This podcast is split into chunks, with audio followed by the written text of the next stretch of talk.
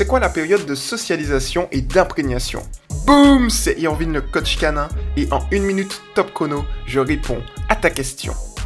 Lorsqu'un chien vient de naître, il commence à recevoir des informations importantes afin de se préparer à l'âge adulte. Une période importante est celle de la socialisation et de l'imprégnation où le chien va se familiariser avec son environnement. Cette période commençant vers les 3 semaines et se terminant vers les 3 mois permettra au chien d'enchaîner les rencontres et les stimulations qu'il sera amené à fréquenter quotidiennement dans sa vie adulte. On entend donc par socialisation le fait de se socialiser avec les autres, humains, congénères, autres espèces, etc.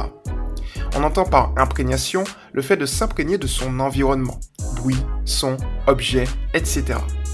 Lorsque le chien a passé l'âge des 3 mois, il commence à devenir de plus en plus méfiant vis-à-vis de son environnement. D'où la nécessité de le socialiser au plus vite. C'était Irvine le coach canin et à la prochaine. Ciao